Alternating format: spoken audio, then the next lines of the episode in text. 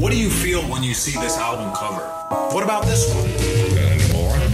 What about this one? Uh, from what I can Discover. Je crois que je vais vous surprendre. Même si vous n'avez jamais écouté l'album éponyme de The Velvet Underground en Nico, vous connaissez la pochette de l'album à coup sûr. Un fond blanc sur lequel trône la célèbre banane et en bas à droite la signature du maître du pop art, Andy Warhol. Mais quelle est la relation entre The Velvet Underground et la légende de l'art contemporain? Comment le Velvet Underground en est venu à arborer cette œuvre warholienne sur la pochette de son album?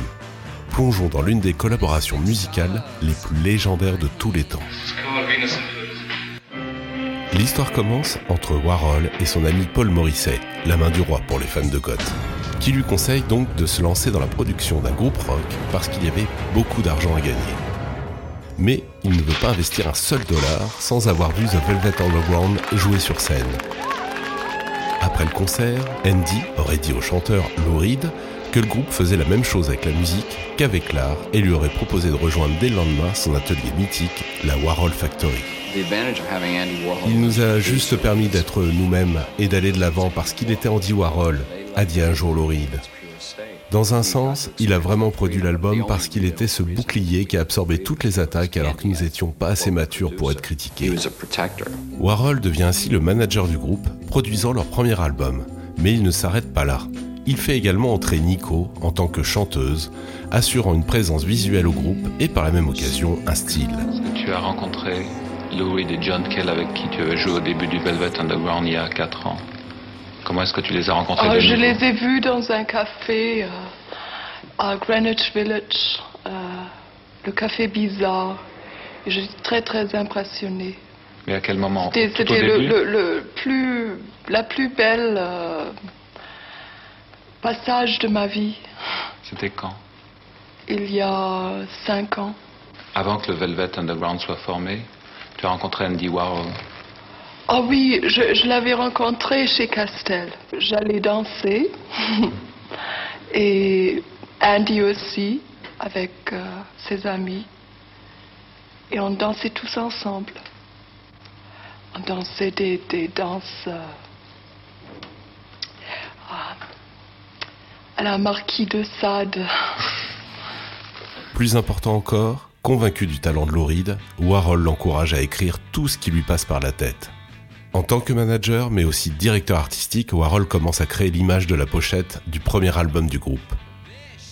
Sur les premiers pressages, il y a une invitation à noter éplucher lentement et regarder, révélant, attention, spoiler alerte, le fruit rose couleur chair, buzz assuré.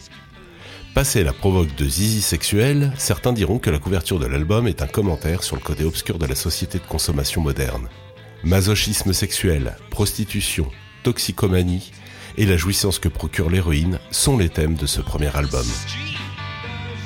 Mais pour moi, c'est avant tout une œuvre pop art, un simple carré à investir et aussi un objet en trois dimensions. Recto, verso, getfold, pochette ouvrante dans le jargon du disquaire, disque à manipuler, retourner, ouvrir et éventuellement fétichiser.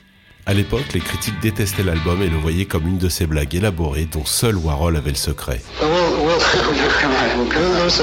À cause de ses références à la drogue et au sexe, l'album a été interdit à la radio ainsi que chez de nombreux disquaires. Aujourd'hui encore, il reste le Saint Graal parmi les collectionneurs de disques. Une copie raisonnablement bonne vaut au moins dans les 1000 euros. Pour le label Vev Records, la pochette a été un vrai cauchemar de production. Une machine spéciale a dû être nécessaire pour fabriquer celle-ci ce qui est l'une des raisons de la sortie tardive de l'album. Quelqu'un a même dû s'asseoir là avec des piles d'albums et coller à la main les autocollants jaunes de peau tachetée sur la banane nue. Un boulot de dingue. Et c'est pourquoi il n'y a qu'un nombre limité d'exemplaires de cette couverture en circulation, rapidement remplacée par une cover standard sans pelure à décoller. De mauvaises techniques d'enregistrement n'ont pas non plus aidé les ventes, seulement 30 000 copies vendues les 5 premières années. Andy Warhol a passé plus de temps sur la pochette que sur la production du disque. L'album a été enregistré à New York en une session de 8 heures. Les paroles fortes du guitariste et chanteur Lauride ont rendu la musique étouffante, voire anxiogène. Venus in Furs, par exemple, est un hommage sensuel au sadomasochisme, avec l'alto monotone de John Cale, caressant et fouettant tour à tour. Pourtant, les Velvet avaient l'ambition de faire une musique aussi ensorcelante que rêveuse. Il suffit pour ça d'écouter le tintement de la boîte à musique sur l'intro de Sunday Morning.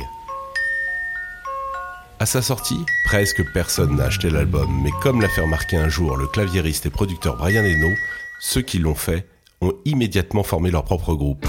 Des groupes comme Talking Heads et Joy Division doivent beaucoup au minimalisme brut de The Velvet Underground.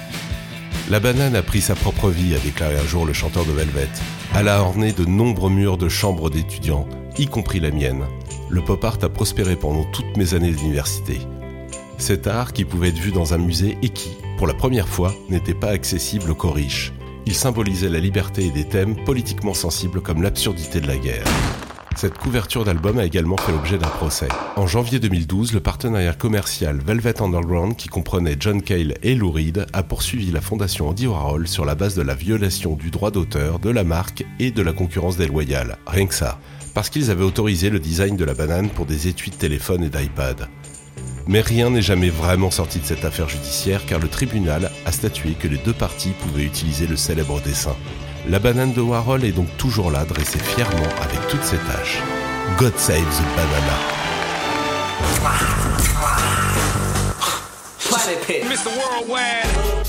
Album covers are crucial to me. To me. Morceau de choix. Discover.